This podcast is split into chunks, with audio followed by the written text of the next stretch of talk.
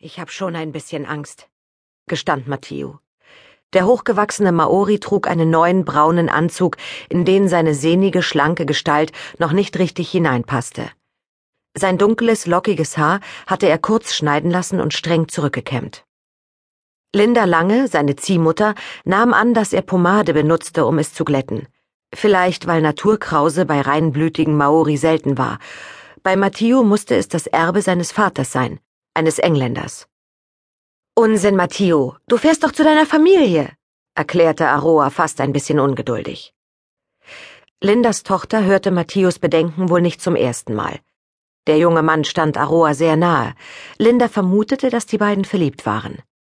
Sicher hatte Matteo dem Mädchen seine Ängste gestanden, während er Linda und ihren Mann Franz nur an seiner Freude über den Kontakt mit seiner Herkunftsfamilie teilhaben ließ. Schon, aber ich kenne sie doch gar nicht. Ich kann nicht mal richtig Maori. Matteo trat unsicher von einem Fuß auf den anderen, während er nach dem Zug ausspähte. Auch Linda wartete ungeduldig. Auf dem Bahnsteig der kleinen Stadt Otaki war es zugig und kalt.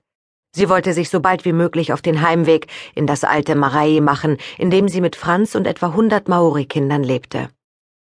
Die Langes leiteten das frühere Heim für Maori-Kriegsweisen seit 14 Jahren gemeinsam. Inzwischen war es längst in eine Internatsschule umgewandelt worden. Die Schüler kamen freiwillig oder wurden von ihren Familien geschickt. Matteo, du sprichst hervorragend Maori, versicherte sie ihm. Mal ganz abgesehen davon, dass dein Stamm auch alle Geduld der Welt für dich aufbrächte, wenn dem nicht so wäre. Du hast doch die Briefe gelesen. Deine Leute freuen sich darüber, dass du Kontakt zu ihnen aufgenommen hast. Linda lächelte ermutigend. Tatsächlich gehörte Matthieu zu den wenigen Pflegekindern der Langes, die ihre ersten Lebensjahre nicht in einem Maoridorf verbracht hatten. Er war als Dreijähriger aus Patea, einer Stadt im Süden der Region Taranaki, gekommen. Ein Captain der Military Settlers, den Linda aus ihrer eigenen Zeit in Patea kannte, hatte das Kind gebracht und seine traurige Geschichte erzählt. Einer unserer Siedler hat's mit einer Maori-Frau aus einem der eroberten Dörfer gezeugt, mit der er auch eine Zeit lang zusammenlebte, hatte er erklärt. Sie ist freiwillig mit ihm gegangen oder geraubt worden, wir konnten das nicht herausfinden. Sie sprach kein Wort Englisch. Dann ist die Frau gestorben, vielleicht am Fieber, vielleicht an gebrochenem Herzen. Wer weiß das schon so genau. Der Mann behielt das Kind zunächst. Er fand schnell eine weiße Frau in Patea, die es versorgte. Aber als sie selbst schwanger wurde, sollte der Junge weg. Da dachte ich, ich nehme ihn mit und bringe ihn bei Ihnen vorbei. Maori-Stämme gibt es in dieser Gegend nicht mehr. Zu seinen Leuten kann der Kleine also nicht zurück. Linda und Franz hatten das Kind natürlich aufgenommen. Matthieu wuchs trotzdem nicht als Pakea, wie die Maori die weißen Siedler nannten, auf. Im Waisenhaus lernten die Kinder zwar Englisch, aber man sprach ebenso Maori. Sowohl Matthieu als auch Aroa beherrschten die Sprache der Einheimischen fließend. Omaka Tepura, eine alte Maori-Frau, die ihre letzten Lebensjahre in Franz und Lindas Kinderheim verbracht hatte, war es gelungen, den Stamm auszumachen, zu dem der Kleine ursprünglich gehörte.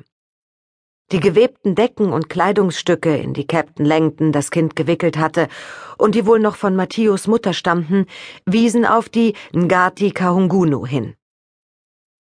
Franz hatte Matteo, der von jeher ein bisschen mit seiner Herkunft haderte, die reinblütigen Maori-Kinder hatten ihn oft genug gehänselt, ermutigt, Kontakt mit dem Stamm aufzunehmen. Matteo schrieb also einen Brief an den Häuptling, wozu er Tage brauchte. Gemeinsam mit Aroa feilte er an jeder kleinsten Formulierung. Kurz darauf erhielt er eine unerwartet herzliche Antwort. Matthieu erfuhr den Namen seiner Mutter, Mauika, und wie schmerzlich die junge Frau von ihrer Familie vermisst worden war. Sie war tatsächlich von den Engländern entführt worden, gemeinsam mit anderen jungen Männern und Frauen des Stammes. Von den meisten hatten die Ngati Kaungunu nie wieder etwas gehört. Der Stamm sprach nun jedenfalls eine freundliche Einladung an Matthieu aus, seine Familie zu besuchen, und heute sollte der Traum für den jungen Mann wahr werden. Kein Grund für irgendwelche Bedenken, fand die kühne Aroa. Verstehen werden sie dich auf jeden Fall, fügte sie jetzt den Worten ihrer Mutter hinzu. Und es wird aufregend, ein Abenteuer. Ich war noch nie in einem echten Marai. Also natürlich auf Rata Station, aber das zählt irgendwie nicht.